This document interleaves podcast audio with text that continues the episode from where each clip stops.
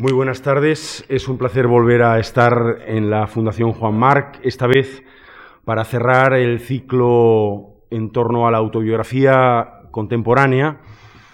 Y como saben, eh, hemos preferido que en lugar de volver a proponer una reflexión o una interpretación hecha desde un punto de vista académico, ensayístico o universitario, eh, pudiésemos contar con el lujo de escuchar las razones, las reflexiones, las motivaciones que los propios escritores pueden aducir para dedicarse, para explorar, para practicar el género, las diversas modalidades de los géneros autobiográficos y memorialísticos.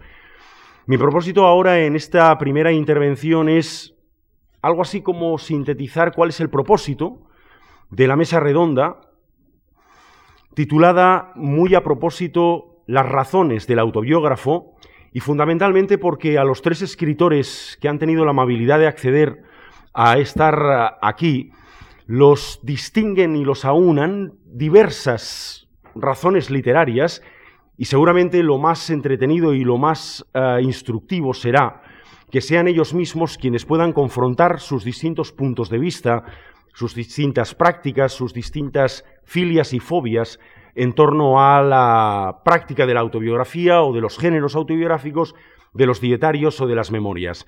Quizá puede ser útil hacer un repaso mental muy rápido sobre lo que cada uno de ellos ha hecho en términos literarios y cerca del género de la autobiografía. Evidentemente, pueden imaginarse que es imposible que sintetice yo ahora la biografía intelectual de cada uno de ellos, de manera que lo que voy a hacer es una síntesis muy rápida sobre lo que ha sido la práctica literaria de cada uno de ellos y sobre la base de que Antonio Martínez Sarrión ha sido autor de un ciclo memorialístico, autobiográfico, compuesto por tres títulos, Infancia y Corrupciones, Una Juventud y Jazz y Días de Lluvia, que es lo que he dicho hace un momento, es decir, un ciclo autobiográfico memorialístico con voluntad, por tanto, de construir esa autopercepción a lo largo del tiempo, pero es también autor de dos tomos, excelentes también desde mi punto de vista, de notas de diario, de anotaciones, de observaciones, de comentarios,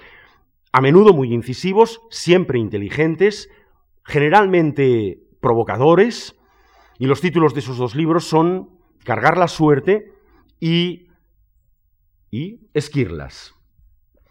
Acaba de comentarme, por cierto, que está en fábrica un tercer tomo de esas notas de dietario. En el caso de Esther Tusquets, la dedicación me parece que es distinta. En su caso yo creo que no podemos hablar de ningún ciclo autobiográfico propiamente dicho. En cambio sí podemos hablar o sí uno puede identificar en su bibliografía algunas novelas que flirtean, que juegan, que manejan algún tipo de experiencia autobiográfica que presuntamente es autobiográfica, que puede parecerlo, que a veces se ha formulado así, por parte de ella misma incluso, como correspondencia privada, pero también tiene, y es autora, de dos textos netamente memorialísticos, como son Confesiones de una editora poco mentirosa o Habíamos ganado la guerra. Dos textos netamente eh, memorialísticos, donde, por un lado, desarrolla algo de lo que ha sido su actividad profesional y, por el otro, trata de mostrar lo que fue la vivencia de la posguerra dentro de una familia vencedora.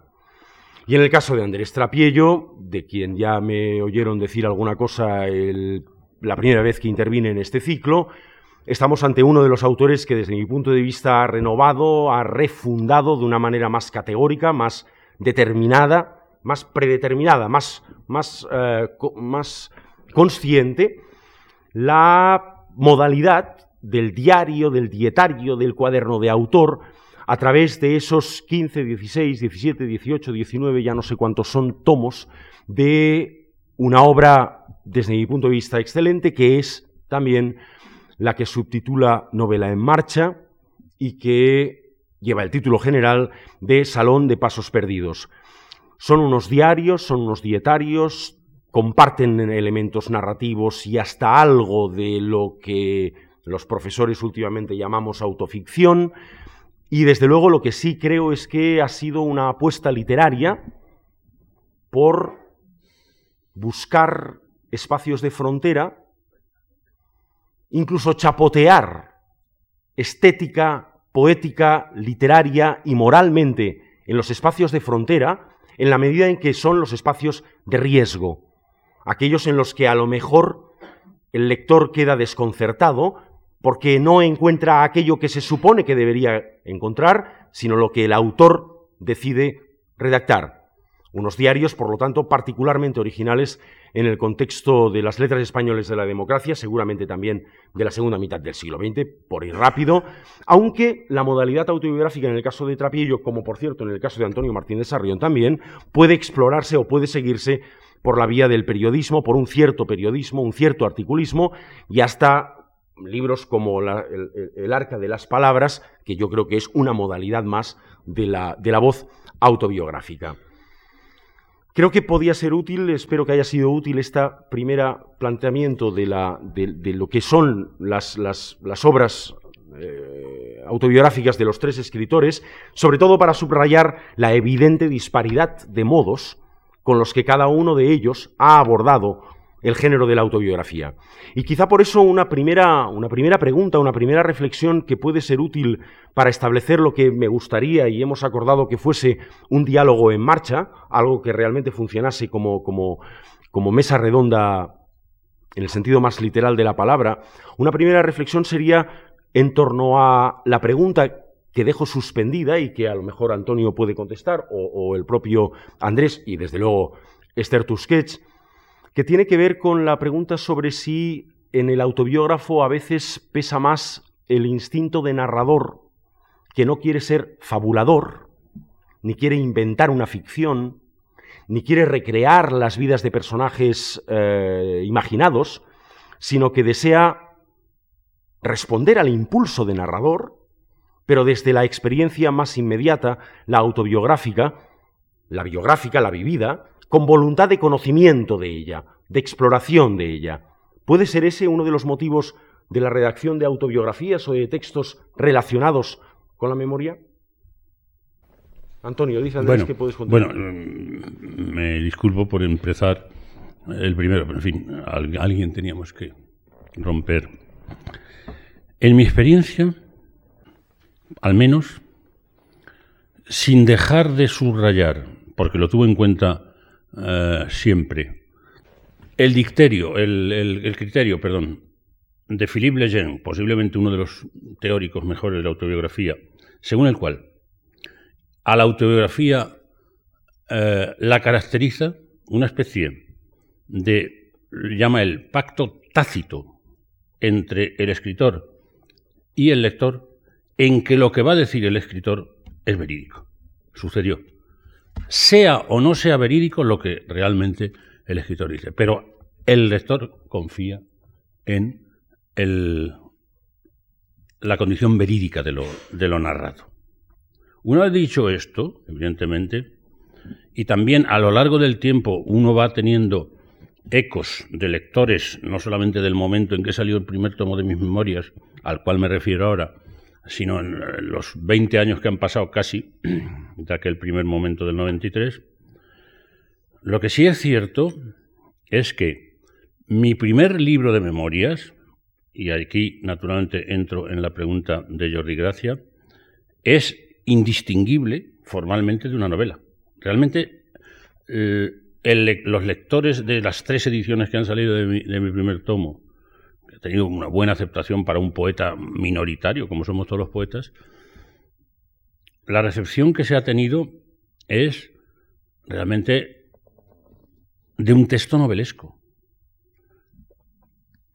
Un niño de Albacete, en la profunda posguerra, que era distinta de la de Barcelona, fuera la clase social que fuese, y que cuenta realmente eh, veraneos manchegos o sucesos religiosos o, bautismos o confirmaciones o fascinaciones eh, eróticas de niñez, al no conocer el lector en absoluto, ni si, acaso por nombre al autor, que era yo, es indistinguible de una novela en primera persona. De manera que, y no solamente es indistinguible, sino en mi caso concreto tengo que referirme y también me lo han hecho saber muy bien, no solamente los críticos, sobre todo, sino sobre todo lectores que he ido encontrando en el mundo y en que el libro primero mío, es decir, la novela de mi niñez y de mi primera adolescencia, es el mejor de los tres libros. Pero yo diría más. Es decir, en mi experiencia, que es muy larga, porque me fascinó el, modelo autobiográfico y epistolar y biográfico y dietarista desde que era pequeñito, igual que me fascinó, o tanto más como me funcionó la ficción. Ese, ese modelo, pues, eh, qué sé yo, es decir, eh, funciona como, como novela pura, como novela pura. Y en ese sentido me han hecho saber todos los escritores todos los, lectores que ese es el mejor tomo. Y lo que quería decir también, que se me iba la, de la cabeza, es que en mi experiencia de lector, las grandes libros memorialísticos, las grandes autobiografías, podemos sacar ejemplos, son historias de niñez. Yo mm, solamente voy a poner dos ejemplos, que son los, los cuadernos de Malte de Rilke, que realmente es una transcripción de la autobiografía del escritor de Praga, y Las palabras de Sartre, que es una, es una historia hasta los 10 años de, Jean-Paul Sartre, y es lo mejor, evidentemente, eh, y podría aducir muchos otros títulos, pero realmente cuando se cuenta eh, la infancia, quizá porque Baudelaire decía aquello del... Eh, o, de, mejor Rilke decía, el único paraíso es la infancia, o, o Baudelaire decía Le Ver Paradis, de Samuga infantil, los, verdes paraísos de los amores infantiles, que es lo que realmente en gran medida yo le, di mucho espacio en mi primer tomo a los, a los amores infantiles, pues tienen tal peso que si uno es medianamente hábil eh, estilísticamente, pues, pues puede tener una acogida para un poeta como yo suficiente y casi excesiva. Esther, me parece que tu punto de vista necesariamente ha de ser otro.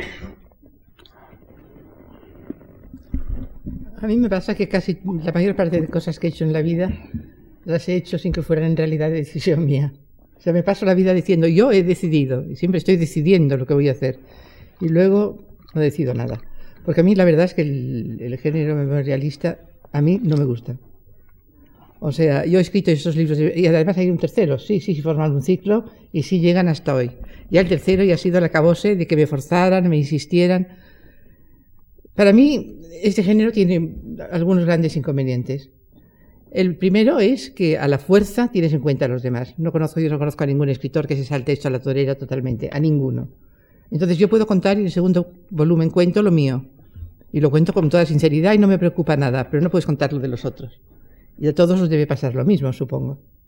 O sea, no puedes arriesgarte a ofender a gente a la que ves todos los días o a decir cosas que no se saben. Eso es un inconveniente. Y otro es que cuentas menos la verdad respecto a ti. O sea, estoy más yo en las novelas, me atrevo a decir más, reflejo más como soy en realidad, o lo que pasa, o lo que imagino que es el mundo, que en, que en la autobiografía. Entonces, las confesiones de una editora poco mentirosa, pues esas cosas que pasa que por los hijos uno hace cosas absurdas. Mi hija un día estaba de editora, dijo que las cosas que contaba eran muy divertidas, que las escribiera y las escribí. Y en Habíamos ganado la guerra, me sentí un poco en la obligación, estaba un poco harta de, de, esa historia de que los catalanes nunca habíamos sido franquistas y de que los franquistas eran cuatro y de que todos éramos tan majos y tan nacionalistas y tan de izquierdas. Estaba harta de esta patraña porque no es verdad. O sea, mi mundo y el mundo de mis padres eran absolutamente franquistas. Y alguien tenía que decirlo, y lo han dicho muy poco. Se ha escrito mucho más, además de los hijos de los vencidos, se ha escrito mucho y muy bien, y se ha escrito menos de los hijos de los vencedores. Algo hay, ¿eh? sí que se ha escrito, pero me pareció que yo podía contar cosas que quizá tenían interés. Cosas muy brutales, para mí muy brutales de la posguerra, de cómo vivíamos los niños bien en la posguerra y de la cantidad de mentiras ingentes que nos tragábamos. La gente de mi generación supimos, yo supe que la guerra la habían iniciado los militares y no que la habían iniciado los rojos cuando debía tener 13 años o 14, no sé cuántos. O sea, era toda la historia contada al revés que te la ibas tragando. Entonces, un día estando en casa de una de mis mejores amigas, Marta Pesarrodona, ella dijo, porque la guerra civil la perdimos todos. Y pensé, bueno, hubo mucho dolor, hubo mucho sufrimiento, hubo mucha muerte, en ese sentido quizás sí la perdimos todos, pero no la perdimos todos.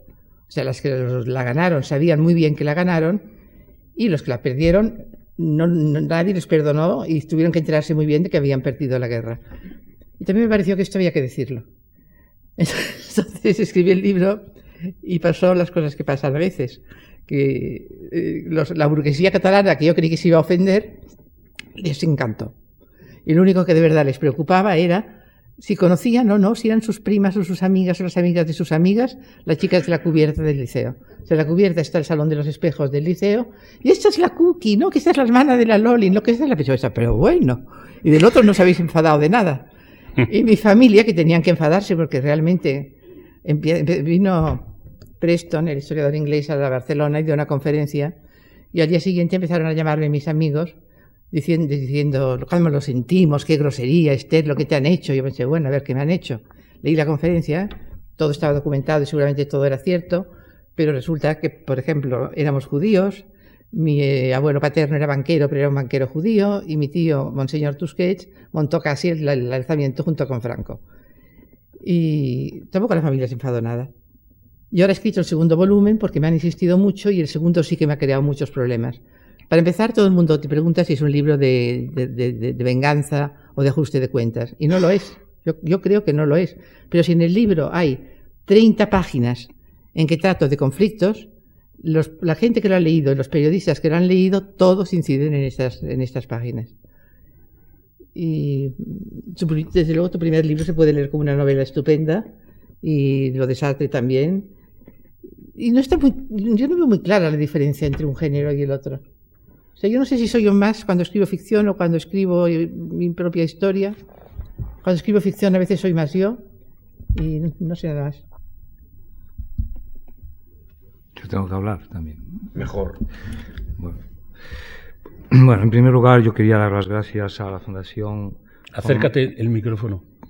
Quería dar las gracias a la Fundación Juan Mars porque hace 12 años, me parece, en, en esta casa eh, se me invitó a dar un ciclo de conferencias que se titulaba justamente El escritor de diarios. Yo creo que era la primera vez que eh, yo, por lo menos, abordaba algo que me preocupaba mucho, porque estaba escribiendo unos diarios, porque no sabía muy bien lo que estaba haciendo y porque quería aclararme el, el tipo de libro que quería hacer, que no se parecía, en efecto, como ha dicho Jordi Gracia, a otros libros parecidos. Yo creo la posición que yo tengo personal ante esto después de muchos años y de pensar, una de las características que eh, se dan en los escritores de diarios es que reflexionamos mucho sobre el propio hecho de escribir, es decir, intentamos todo el rato aclararnos, incluso el biógrafo, el autobiógrafo, piensa mucho sobre la naturaleza de su propia visión, de su verdad, está constantemente revisándose y poniéndose ante un espejo tal vez para no perder la identidad, tal vez para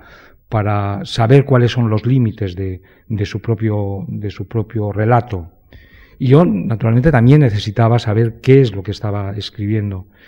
Yo no, estoy muy, no sé si el pacto famoso autobiográfico de Lausanne tiene o no una vigencia, porque yo creo que en la literatura no hay pactos ninguno. Es decir, los niños no vienen de París y la literatura está justamente para constantemente romper esos pactos. Es decir, no, no hay una policía detrás, si no cumplo el pacto que van a venir, me van a retirar el libro, me van a decir que soy un falsario.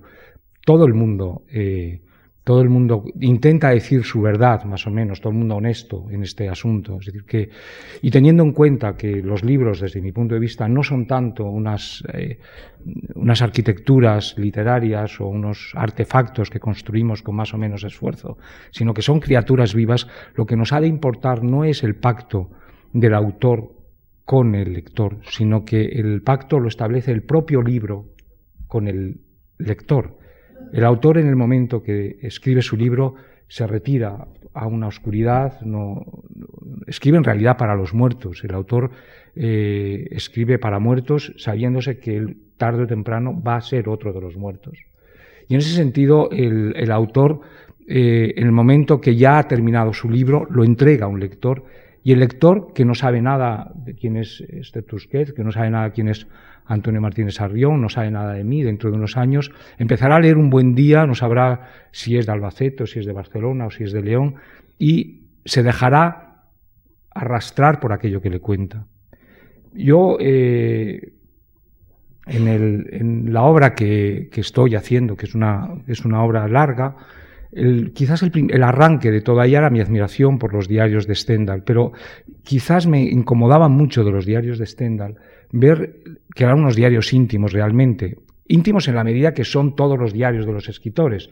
Un escritor sabe que todo aquello que escribe, tarde o temprano, va a encontrar el cauce de la publicación, si no lo rompería. Eso, es una, digamos, son sobreentendidos que, eh, bueno, son, son una especie de normas del juego que se aceptan de una manera más o menos solapada, pero en fin, sin entrar mucho en ellos, Stendhal sabe de su importancia y sabe que esos papeles tarde o temprano los eh, recogerá una albacea, los estudiará y los publicará. De hecho, sus diarios se publicaron no mucho después de que él muriera, 30 años después, esos diarios ya estaban en la calle. Como digo, a mí me frenaba mucho la lectura, gustándome muchísimo los diarios de Stendhal, me frenaba constantemente la lectura, el, la cantidad de nombre propio que había. Nombre propio que me dejaba fuera de ese discurso. Para mí esto era una, una barrera, es decir, una barrera que, que, ponía en un territorio de irrealidad aquello que se me decía. No, era una historia bien real, pero en la medida que yo ignoraba todos esos nombres, para mí no me decían más que los personajes de una gran novela coral que se me presentaban constantemente por primera vez y que a las dos páginas ya me había olvidado de quiénes eran, porque no tenía un perfil neto de esto.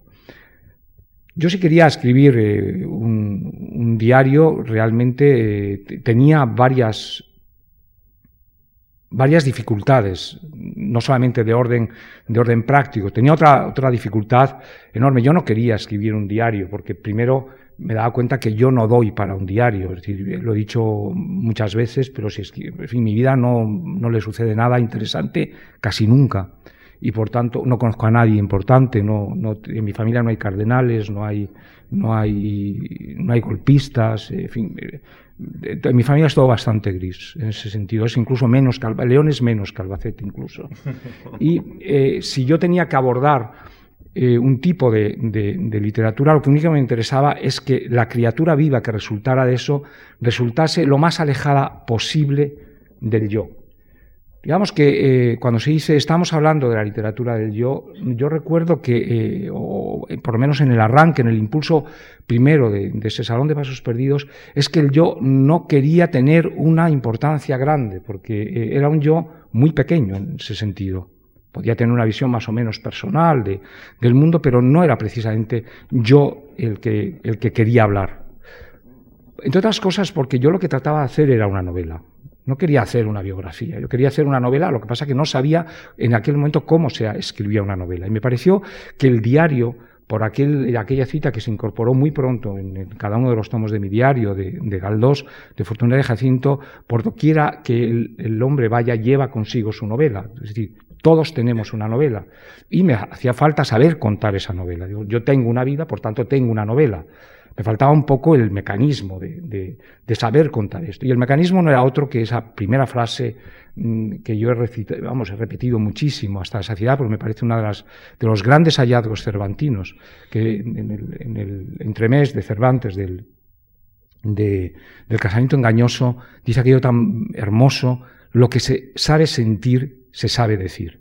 Por tanto, yo tenía una vida que era la mía, tenía que contarlo, no sabía cómo hacerlo, pero Cervantes me decía que si yo sentía realmente las cosas, se dirían por sí mismo, es decir, que no, no habría mayor dificultades en decirlas puesto que lo sentía, y además tenía eh, un yo a medias, que era un yo que no quería ser autobiográfico, sino que quería ser novela.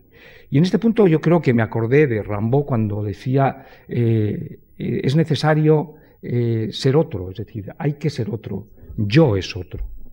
Y ese yo es otro que él, digamos, redondearía después con, con, un acierto genial de que hay que ser absolutamente moderno, creo que la modernidad absoluta es justamente, se consigue, desde mi punto de vista, cuando el yo deja de ser el mismo para ser otro.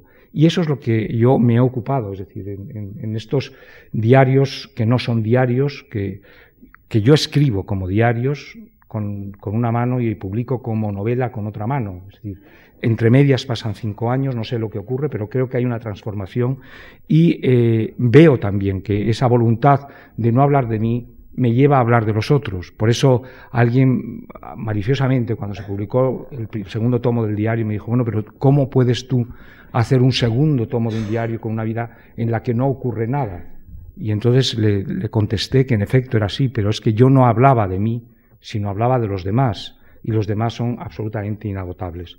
De modo que eh, yo había pensado, eh, tenía todo esto escrito porque pensaba que la fórmula era diferente y había eh, recogido una cita del diario próximo que sale dentro de siete, ocho días, eh, donde, y que da título a un volumen también sobre los diarios en el que escriben varias gente, entre ellos alguno que está en esta mesa, que se titula Vidario, y el, fragmento, el pequeño fragmento donde está tomado el título de ese libro, es un fragmento del próximo diario, se llama Tropovero, que dice exactamente así y que no aclara mucho las cosas, pero sí da la, naturaleza de lo que yo he querido hacer. Es decir, que mm, da igual que un libro sea novela, sea historia, sea biografía, sea, sea lo que sea. O sea, lo que le pedimos a un libro es que esté vivo y que aquello que nos da tiene un latido propio que lo identifica con, eso, con, la vida, que aquello que nos está dando nos está incumbiendo de una manera directa, se llame como se llame, se llame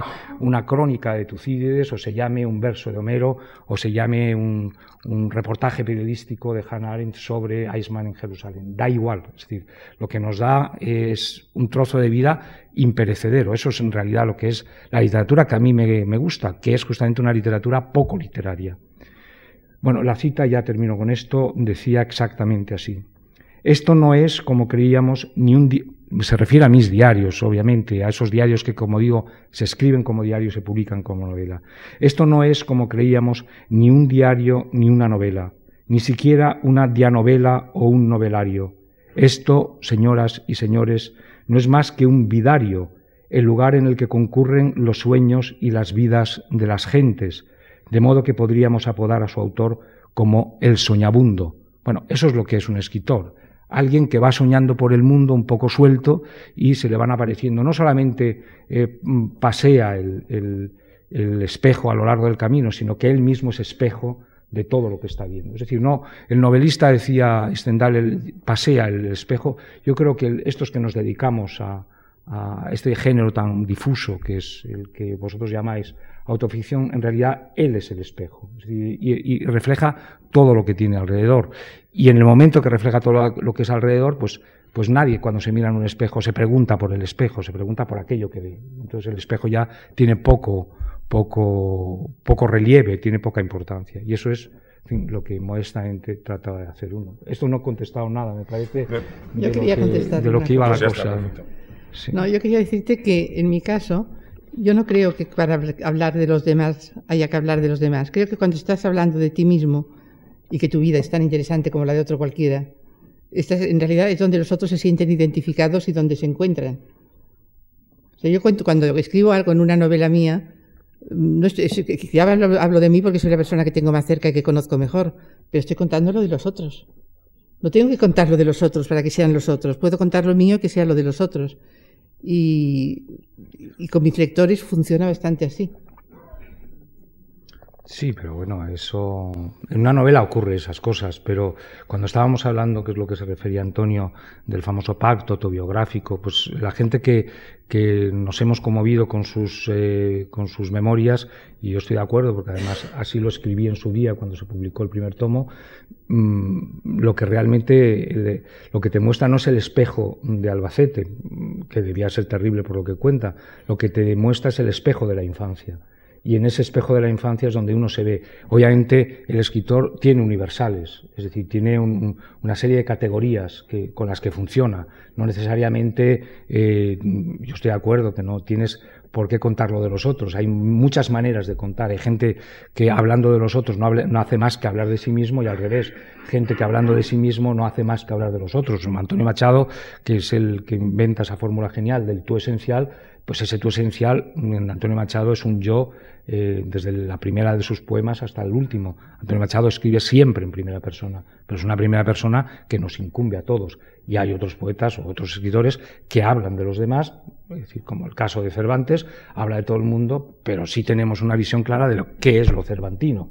No sabemos nada de Cervantes, por ejemplo, pero tenemos todo el mundo una idea clarísima de cómo sería Cervantes. Es decir, tan, es así que si nos eh, pusieran en una ronda de sospechosos a Cervantes, aún no sabiendo ni cómo es, lo reconoceríamos inmediatamente por el modo en el que ha hablado de sí mismo, hablando de todos los demás. Y prácticamente Cervantes de sí mismo habló en tres o cuatro prólogos nada más y en cuatro o cinco líneas. Sin embargo, toda la urdimbre de personajes de sus novelas están hablando mm, de él y de nosotros. Es decir, que yo creo que en esto no hay fórmulas. Insisto que los libros son libros y hay que tomarlos de uno en uno, como los lectores. Es decir, no, no hay lectores universales, no hay, vamos, no hay un lector universal. Hay, eh, los lectores se conquistan uno a uno, los libros se escriben uno a uno y van de uno a uno. Luego otras cosas son las modas y las, y las organizaciones más o menos estratégicas de lectura o de venta o de o, de, o literarias, pero los libros en realidad eh, van a un, se escriben de uno en uno, insisto, van a una persona y el autor, mm, bueno, tarde o temprano desaparece, sale de la escena y deja su libro. Y el libro termina diciendo muchas más cosas del autor que el propio autor podría decir. Eso siempre es así. Yo me voy a pedir, perdona Andrés, un, un turno muy breve y, muy anecdótico, porque creo que también hay que refrescar realmente las reflexiones, que son muy hondas y muy interesantes, pero también es, importante de vez en cuando eh, saltearlas con un chiste o con una historia realmente anecdótica.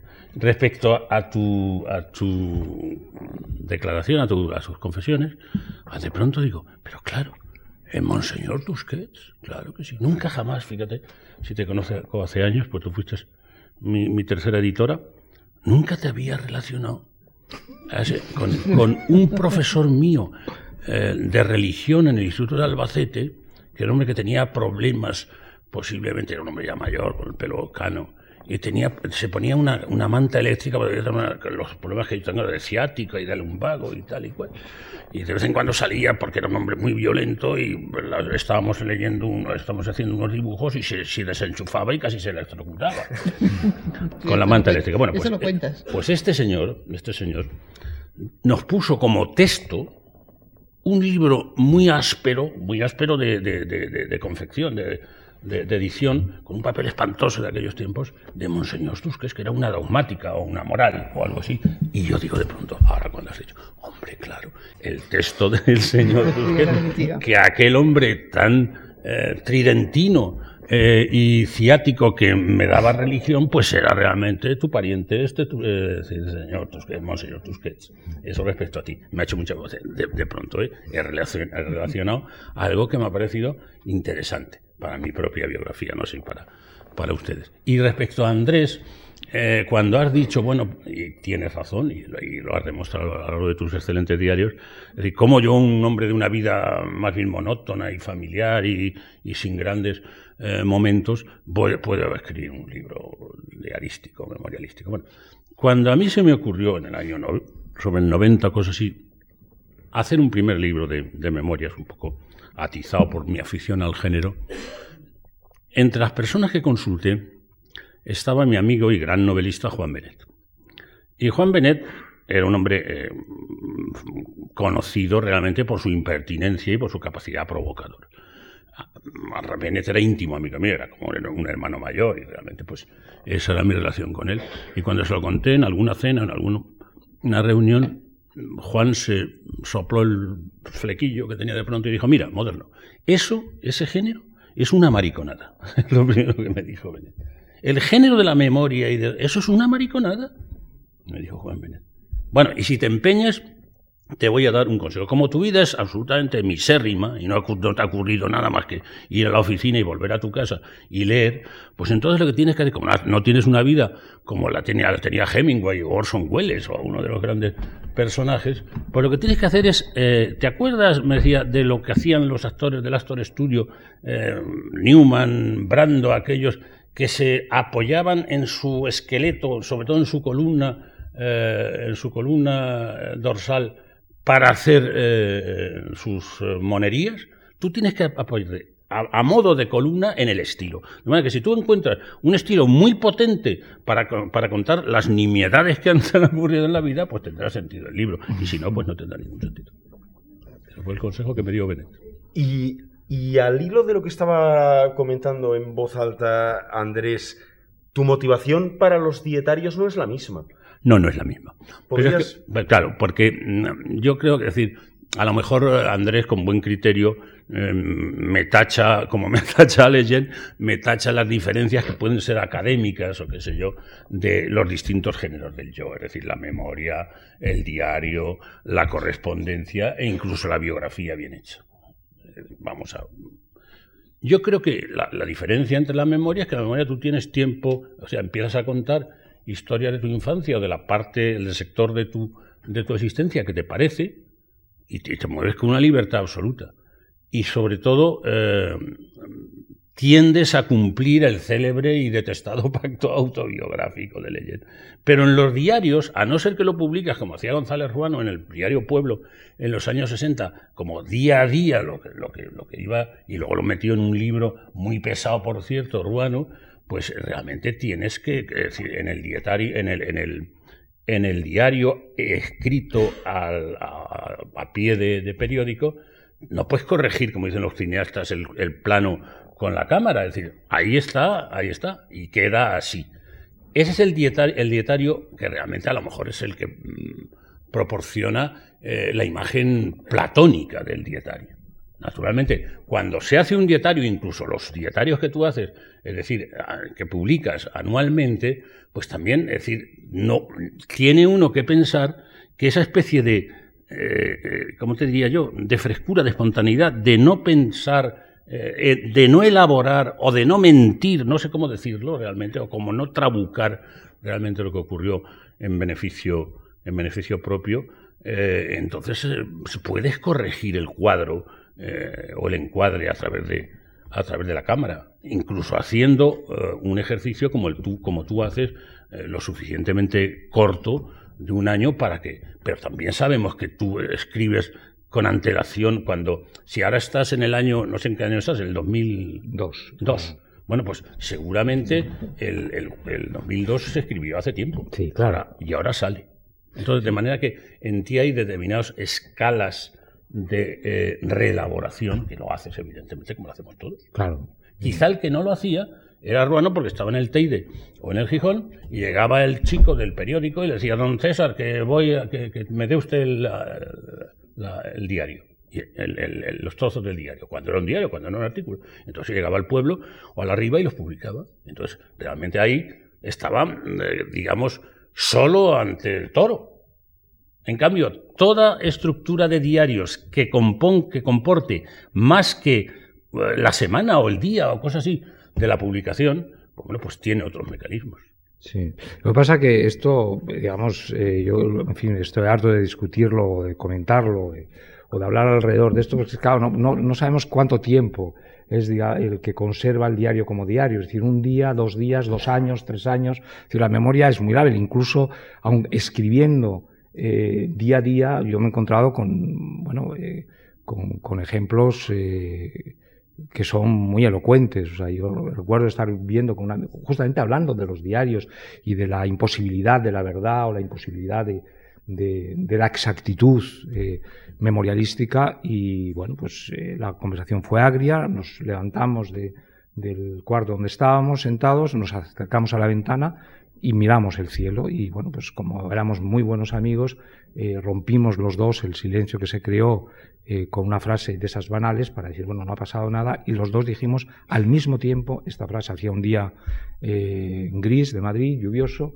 y esta persona que estaba a mi lado dijo, qué día tan horrible y al mismo tiempo, solapándose, yo estaba diciendo, qué día más maravilloso. Si, si en cuestiones más importantes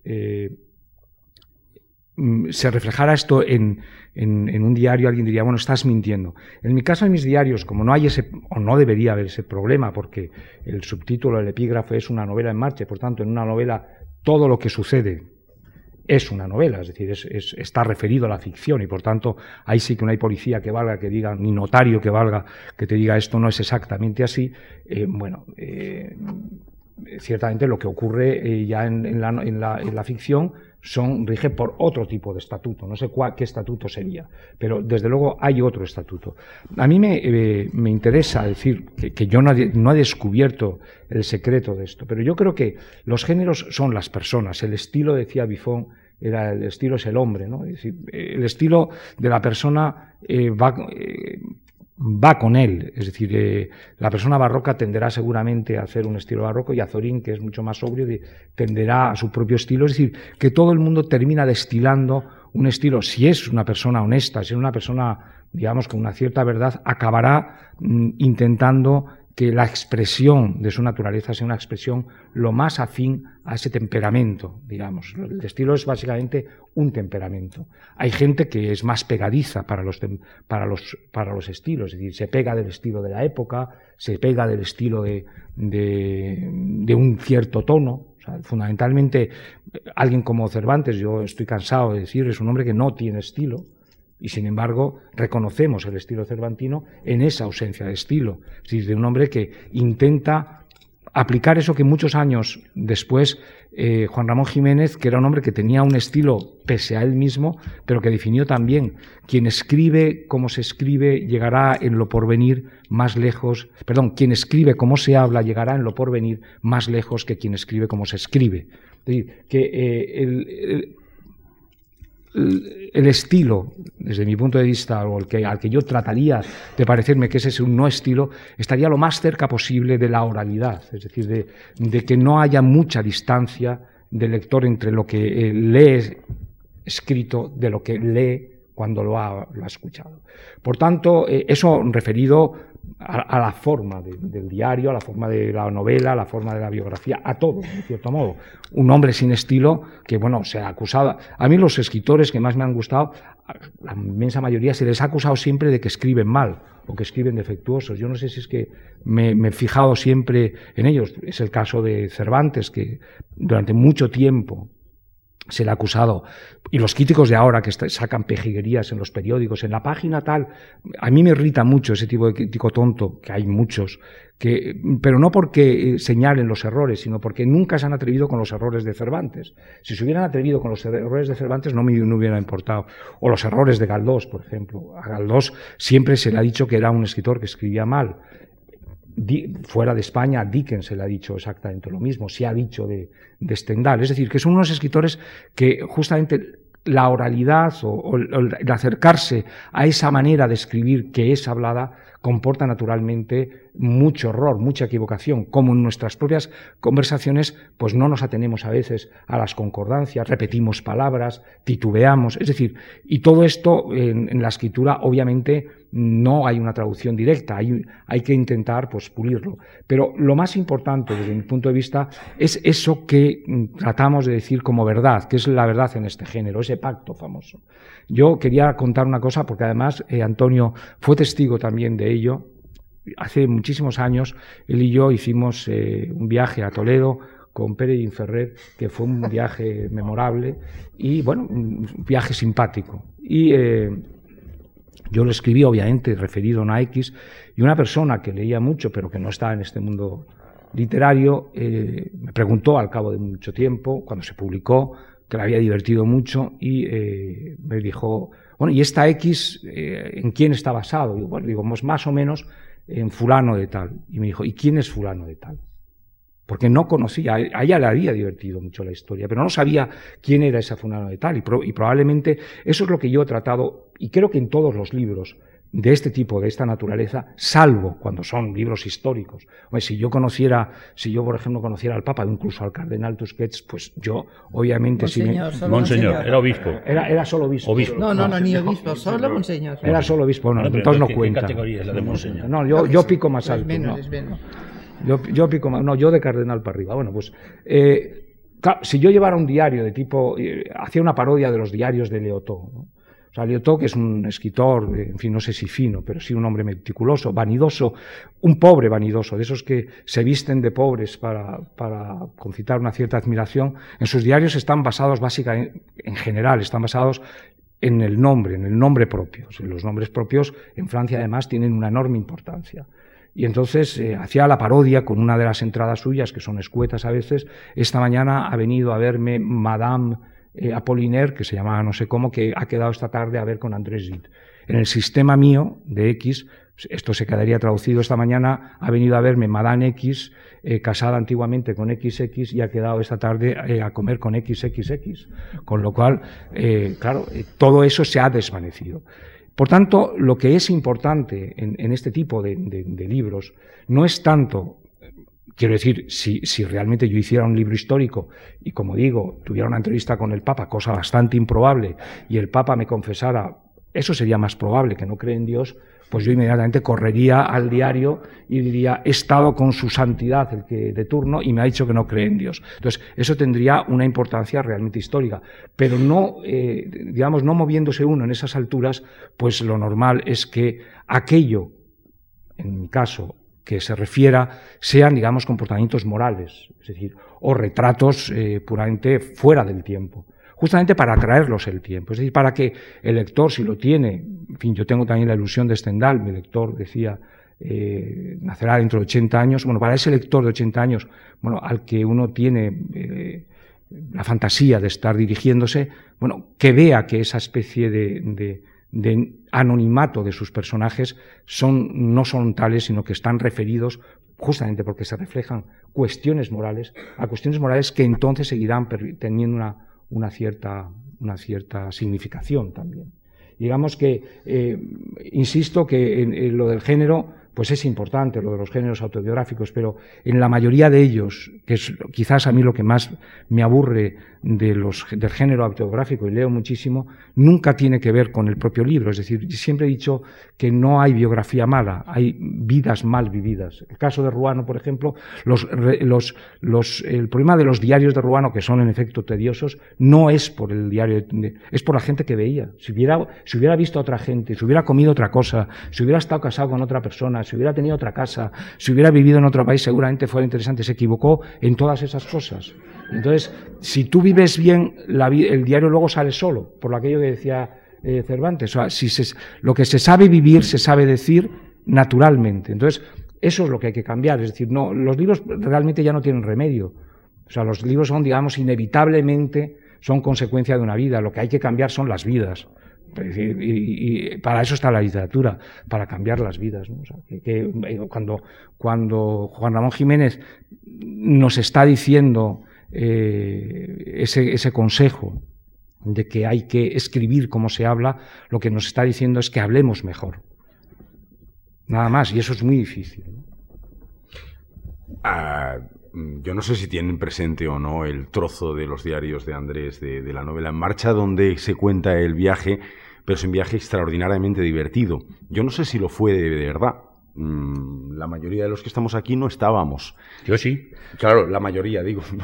Yo sí estuve en Toledo con, Andrés y con Exacto. ¿eh? Lo que sí sé con toda seguridad es que el relato de ese viaje es desternillante. Y el relato quiere decir la manipulación, el control, el ritmo de la prosa, la astucia del enfoque, la voz narrativa, es decir, el artefacto literario funciona de tal modo que no sé si ese viaje fue así o no. Lo que sí sé es que sin ninguna duda ese viaje funciona literariamente. Y, funciona fue, muy bien. y fue así.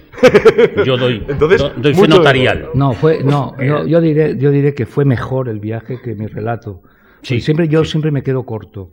Yo, eh, vamos a ver, eh, yo tengo, quizás os pasen a vosotros también esto, es, es una especie de, de, una cierta melancolía de la que me sobreviene, porque yo lo que aspiro, una de las cosas que traía anotadas, la que aspiro como todo el mundo aspiramos, es que el mundo del que hablamos tenga una cierta entidad física, es decir, tenga una, una representación que al cerrar los ojos, cuando pensamos en Solana, pues imaginemos lo que, lo que es el mundo de Solana, y hablamos de lo solanesco, de lo que o de lo que o de lo surrealista incluso. Es decir, que es una, los escritores configuran una cierta manera de ver el mundo. Bueno, yo eh, creo que lo he conseguido, pero siempre por el lado peor, porque cada vez que alguien ve un monstruo, siempre me dice, me acuerda mucho de ti para tu diario.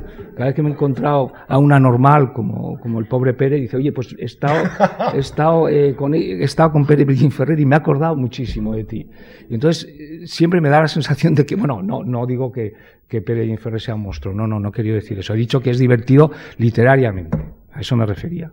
Y entonces eh, se conoce que me estoy especializando en fenómenos de feria, porque a mí me gustaría elevar un poco el tono de mis diarios en ese sentido para, en fin, es una, es una aspiración que de momento no consigo. Yo la reflexión la hacía en realidad como prólogo para hacer una pregunta a Esther en relación con el modo en el que ella aborda su obra autobiográfica. Es decir, de una manera bastante clara, has dicho hace un momento que a ti no es un género que te, que te, despierte un especial interés, pero sin embargo, lo que es tu obra narrativa y novelesca sí ha habido una voluntad de utilizar materiales autobiográficos que quizá desde tu punto de vista como escritora han funcionado o han obtenido una rentabilidad estética y literaria más alta que no en el género autobiográfico. ¿Es así?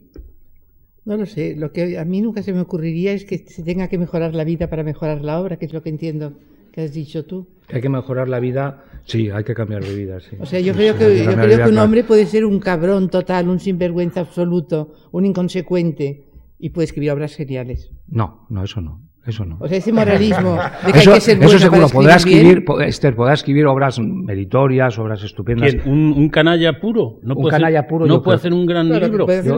piensa, en la trilogía final de Selin. Sí, es que Selín no es un gran.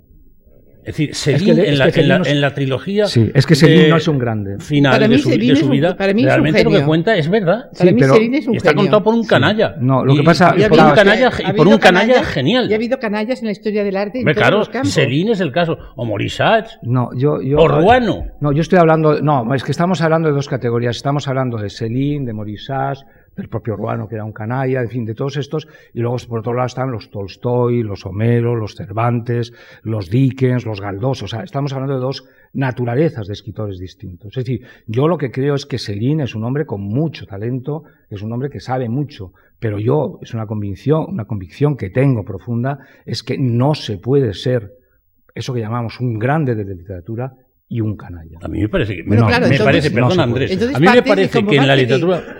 Como parte de que si Ahora eres hablaré un canalla no puedes ser un gran autor, a la consecuencia inevitable es que no te guste Selín.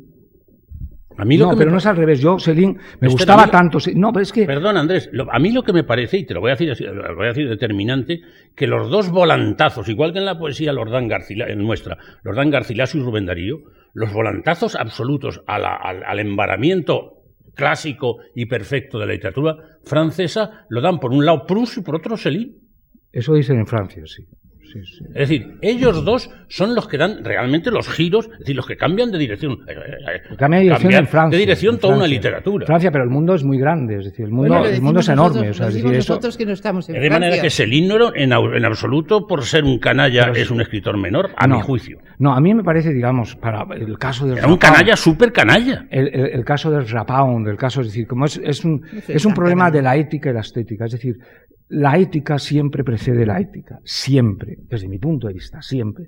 Y tú puedes hacer una obra meritoriamente importante, como el caso de Céline, que estoy de acuerdo que Es, estilísticamente que para los es un franceses. giro copernicano a la, a la- a la- a la tradición literaria francesa. Sí, pero estamos hablando de Francia, es decir, ahí no se acaba la literatura. Hombre, No, supuesto. claro que No no. se acaba la literatura. de Pero en todo el arte pasa lo mismo, porque en pintura también ha habido pintores que han sido unos canallas absolutos y han sido magníficos.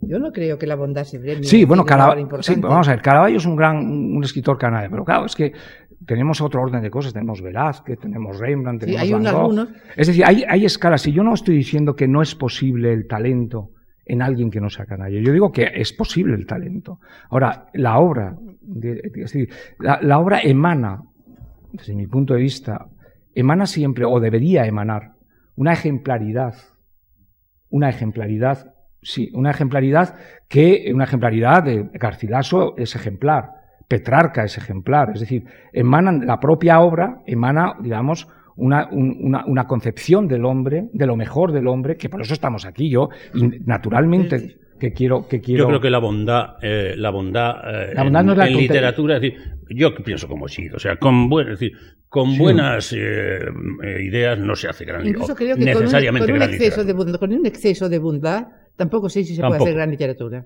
Ahí está George Sand. O sea- George Sand era un horror. Y era la mujer más bondadosa de la Francia del 19. No, perdona. Y llegó, hay- y llegó Baudelaire y Flaubert y le dijeron a Baudelaire y Fla- Flaubert y Flaubert a George Sand, usted es una estúpida. No, no, pero es Eh, va- literata. va- no, vamos a ver, lo que no podemos. Literariamente. Lo que no podemos Será confundir muy buena y es muy la bondad personal ni la maldad personal con la bondad literaria. Es decir, yo cuando leo a Cervantes, sus libros están escritos por una buena persona. Antonio Machado es una buena Aunque persona. él no sea una buena persona en otro campo. Sí, aunque no sea en otro campo, pero, pero el- la, el- la propia literatura emana eso. Pero lo que sí creo es que la persona que está podrida, como en el caso de Selín, que es un hombre podrido de arriba a abajo, Mm, es decir, y toda- todo su antisemitismo es realmente nauseabundo. todo. Toda esa literatura de los- la trilogía última, de Bagatelle pour un massacre, de, de Dagapo, eh, ¿no? El- el- A mí me parece- los, los tres tomos que Los- publicaste tú Pero, oye, dos pero a mí me parecéis realmente muy, muy dogmáticos y muy, muy, estáis muy seguros de todo. como Selín, como Selín que decía hay que, hay que mandar a todos los judíos al, al crematorio. Eso decía Selín, que, fíjate si era dogmático. Seis O sea, millones, hombre, de- claro. De gente que es asquerosa, pues yo no sé, no, no, no, está tan claro lo que sea asqueroso. Es decir, no, de permitimos a Selín, Gilberre. permitimos a de que sea dogmático, pero a mí no se me deja ser dogmático. Entonces, ¿en qué quedamos? O sea, ¿Cómo que no te dejo? Yo te dejo lo que quieras. no, hombre, no me Pues estás diciendo que soy dogmático. Faltaría más, tan dogmático como quieras.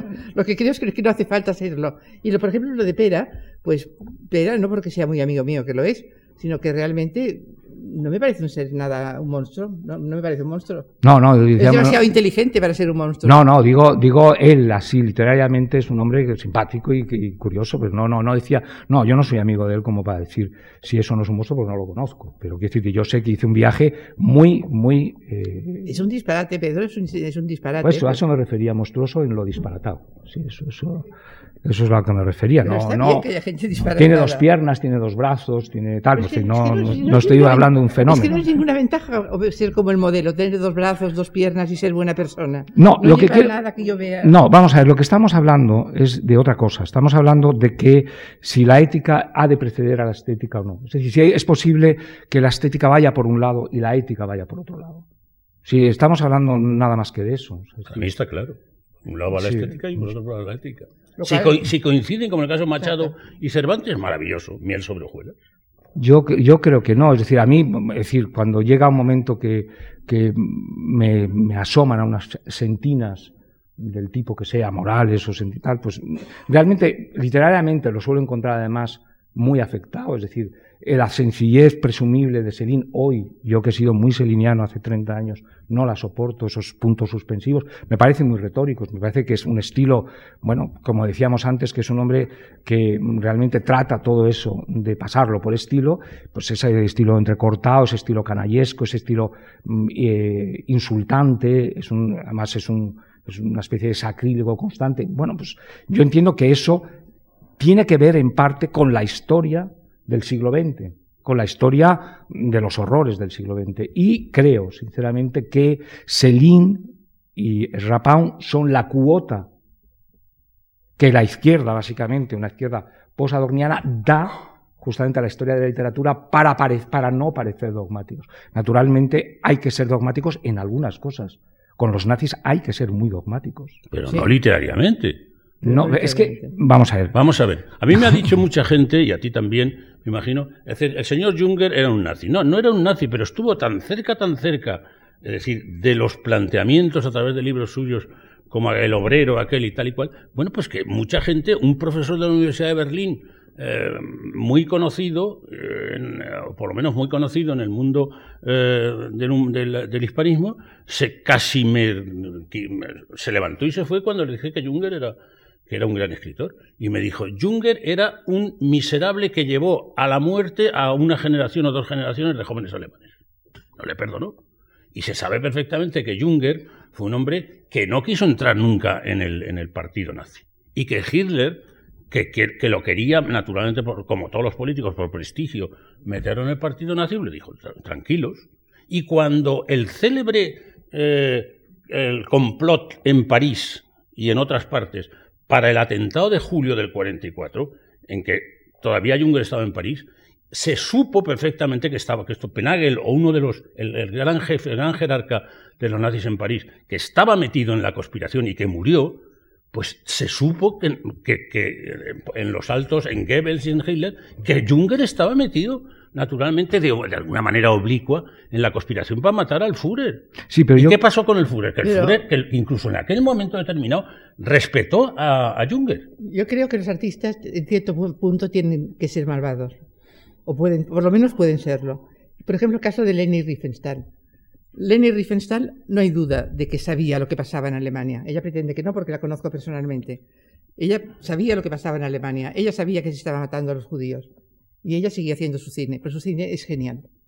Sí, O sea, es de las 10 mujeres mejores, más, que más Sí, genial, del sí. mundo, una es Leni Riefenstahl. ya, ya, ya. Y sacaba a, gitanos de un campo de exterminio y sabía lo que hacía Hitler y lo tole- toleraba y no lo decía.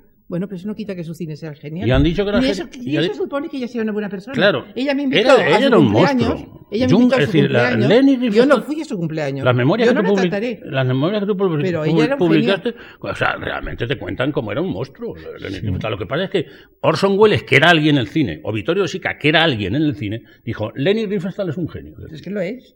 Sí, yo, Dijeron Orson Welles yo- y Vittorio de Sica. Sí, yo no, yo no voy a. nada de sí, derechas. sí, yo no voy a discutir nada de, de esto, si es un genio, si no es un genio, porque estamos hablando de cosas, es decir, yo no estoy negando el valor, el que tenga, mucho poco, pues de Junger, pero sí detecto cuando lea a Junger que hay una cierta frialdad o una cierta. También frío Valerí, y era, y era bueno. No sé. Sí, no, que detecto una cierta frialdad que, que me distancia y esa distancia veo que es que su frialdad es la misma que en cierto modo le lleva a alistarse en la o a reengancharse porque él estaba retirado en la Wehrmacht a entrar otra No, vez no, tampoco, tampoco fue así. Él era, él era, Oficial, él estaba en edad militar. en la reserva. En edad militar y, En la cuando- reserva. y en el 39 lo incorporan como capitán, que era la- la- el grado que había Sí, pero como dice Hannah como dice Hannah Arendt, pudo haber dicho que no y no dijo que no, dijo que sí. Pero Ana Arendt no creo que estuviera en tu posición. Perdona, ¿qué has dicho? ¿Que- Que creo que Ana Arendt no estaba en la posición de él. ¿De quién? ¿De Junger? No, no. Mira, ah, te, te lo ha dicho Hannah Arendt. No, no me lo ha dicho, Ya, pero ya. es que no hace falta, solo hace falta leerla. Y Ya. cuando en Eichmann en Jerusalén, que lo publiqué yo, el tono es distinto. Bueno, el tono, hombre, está, el tono es distinto que dice, bueno, bien, bien ahorcado está Eichmann en Jerusalén. o sea, Eso lo opinamos todos. Bueno, yo opino que. bueno, hay mucha ahorcado, gente, bueno, perdón, hay mucha, Eichmann. hay mucha gente que no. ¿eh? Estaba maravillosamente bien ahorcado Eichmann Sí, y sí. todos aquellos canallas. O sea, es decir, que eh, eh, Ana- Hannah Arendt es una persona que, eh, eh, vamos,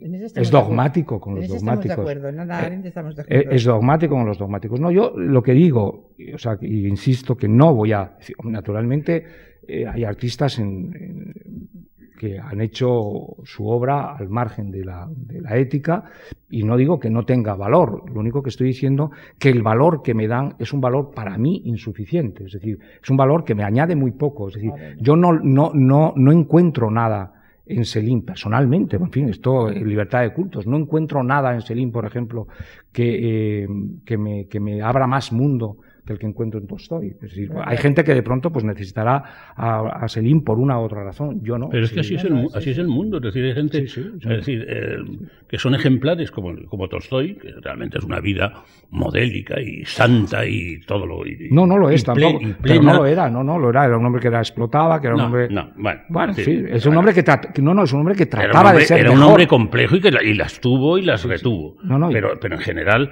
cuando uno ha leído la obra de, de, de Tolstoy, los diarios y las biografías y tal, sabes que era una especie de santo, de santo laico. Evidentemente, eso no es comparable a Selín, evidentemente. Bueno, es un hombre que trataba de ser mejor, por lo menos. No, yo creo que no era Pero un santo, naturalmente pero- eso no dicen, pero- quizás sí, es decir, porque el arco de, de, de, de- Tolstoy era infinitamente más rico que el de Selín, en ese sentido sí. Pero no porque fueran mejor o peor uno u otro, No sé, sino yo- porque el mundo de Tolstoy era un mundo infinitamente más amplio y por lo tanto más abarcador y posiblemente más, en ese sentido, más positivo que el de Selín. Quizá. ¿Y el filonazismo de Junger impide leer radiaciones? No. Sus. Pero no solamente eh, Radiaciones, que, que es la obra máxima de, de Junger, sino toda su obra, que es muy grande y muy buena. Sí, no, yo, a mí no me impide en absoluto, pero colocándole en el puesto que, que- que está. Es decir, a mí no me impide nada de lo que yo soy ni de lo que pienso ver el cine de Lenny Riefenstahl. A mí no me gusta, a mí no, no dirías la gran obra, bueno, yo lo veo y bueno, me estomaga un poquito tanta, tanta posturita, sí, tanta posturita no me gusta mucho. Hombre, el, triunfo de la voluntad es una maravilla. Olimpia es pesada. Sí, o sea, me gusta más Dreyer, por, por Hombre, por supuesto. Pues, pues hablamos de esas cosas. También es otro género. Que decirte, la, señora, la señora Riefenstahl hacía No, todo junto no, es que todo junto no deberíamos. O sea, porque esto, no, porque todo junto, lo que nos sale, porque nos sale un popurrí, ¿no? Porque al final si juntas todos los colores de la varita, te termina saliendo color elefante. ¿no? Y, es una cosa pesada. Yo creo que las cosas, decía antes, que los libros son uno por uno y van de lectora, de, un libro a uno. Es decir, no, no hacemos generalizaciones. Y en ese sentido, yo la crítica que puedo hacer a la crítica literaria o la historia literaria contemporánea de los últimos 50 años es que se tiende a hacer todos demasiado generales. No, donde, no, no, Donde de no Andrés, es decir, se ha matizado muchísimo y hay críticos de primera magnitud. ¿Cómo, cómo puede ser que, decir, que Eliot o Steiner o qué sé yo, Octavio Paz son gente que no matiza? No, no, no, no, no me refería a ese tipo de críticos, me refiero a lo que es el Esos son los críticos que a mí me interesan. Bueno, Porque son la máxima altura en la crítica, evidentemente. Que Eliot, que Paz o que Steiner son lo máximo, o Starobinsky, por ejemplo, pues es o Roland Barthes, pues es evidente. Sí, Son de una categoría infinita como analistas y, por supuesto, se puede decir todo de los críticos grandes del siglo XX, menos que son parciales o, maniqueos. No, lo que estoy diciendo, lo, que, lo, que, estoy diciendo es que vivimos, el siglo XX se caracteriza básicamente por el no sé si el todo vale. No, dicen ellos, es decir, estos, no que, sé si estos que he nombrado no dicen todo. No, no sé si el todo vale, pero sí el que todo tiene un lugar, porque ha sucedido. Y en ese sentido son eh, muy históricos, es decir, muy historicistas, puesto que ha sucedido, tiene un lugar en lo que ha sucedido. y las vanguardias, y la historia de las vanguardias de la historia del siglo XX es que hemos encontrado una casilla para todo, es decir, para todas las cosas. Y eso es lo que quizás eh, siglos venideros vendrán con la rebaja y filtrarán todo este siglo que nos ha parecido maravilloso. En el siglo venidero seguramente no se leerá nada. Que, vamos a... que no se leerá nada. siempre se leerá. Siempre los famosos happy fews leerán. Es decir, siempre habrá 40 eh, personas en el mundo que leerán. Eso yo no. no siempre ha habido 40 personas. No se leerá. Sí. Bueno, y a lo que me refiero es justamente que ese tipo de, mundo, es decir, que en el que hemos vivido, en el que todo vale y todo vale por igual, es decir, más o menos. para mí no. No, no, no, no, pero, pero el sistema es ese. Es decir, si tú coges los periódicos de nuestro día, de los últimos 40 días, cada vez que muere alguien se muere un genio de nuestro tiempo. Pero es que los periódicos, en, el, cine, en la canción, la televisión, en la literatura. no, no, los periódicos, las revistas, los centenarios. Son veneno, Entonces dices, bueno, estoy viviendo en la Florencia del Renacimiento y no me he enterado. Yo tengo la sensación de que, de que si hago caso a ese ambiente, porque hay una historia indiscriminada donde, bueno, es un poco lo del famoso, el famoso eh, que describe San, me parece que San Pablo cuando habla de ese, no sé si en Éfeso, cuando llega encuentra todos los todos los dioses con su, con su altar, incluso el dios desconocido. Es decir, estamos viviendo en, una época hasta que, hasta, en la que hasta el Dios desconocido, hasta el estilo no creado, hasta el, monstruo más monstruo tiene derecho a su propio pedestal. Y entonces lo que yo eh, intento decir, bueno, vamos, eh, sí, hay gente muy valiosa, hay gente que está bien, hay gente que es canalla y escribe con talento, pero vamos a intentar distinguir. Es decir, como el tiempo es muy corto, como la vida es también muy corta, o sea, yo a mi hijo, si me pide una lectura, es decir, y, puesto que nos regimos todos por el famoso principio de Arquímedes, es decir, que, que si entra algo en nuestra vida desaloja otras cosas, pues yo las cosas que a un gran amigo o alguien al que tuviera que formar, si diera clases, pues esas lecturas de las que hablamos, que son interesantes, que conocemos todos, Céline estaría, en, desde mi punto de vista, no siendo francés, porque en Francia están eh, en otro rollo, pero en fin, no siendo francés, eh, entraría probablemente en el puesto 140. ¿Sabes lo que quiero decirte? O sea, no, no lo estoy quitando de la literatura. Lo que, lo que no estoy diciendo es ponerlo, equipararlo a cosas que sí me parecen. Yo no te he dicho que sea igual que Tolstoy, ni que Cervantes. Pues ah, no, pues, pues, es lo que estamos hablando de lo mismo, Antonio. Pero sí, pero sí, por ejemplo, tu amor a Galdós pues está bien y yo he tenido que, que, hacer muchos esfuerzos y muchas lecturas de Galdós para hacer que era un genio Galdós, evidentemente, pero la escritura de Galdós, la manera de producirse, el estilo de Galdós, tiene modos que son en estos momentos totalmente inadmisibles y absolutamente irritantes. Cuando Galdós te dice, es decir, en un inciso, recordará el querido lector que dejamos a nuestro protagonista en las escaleras de San Andrés. Bueno, vaya usted a la mierda, señor Galdós. querido lector. Y eso lo hace una vez y otra vez y otra vez porque el canario, que era un genio, tenía unas ramas de cursilería absoluta. Y Pero, pero sí. fíjate, pero eso, eso, eso hasta Kant.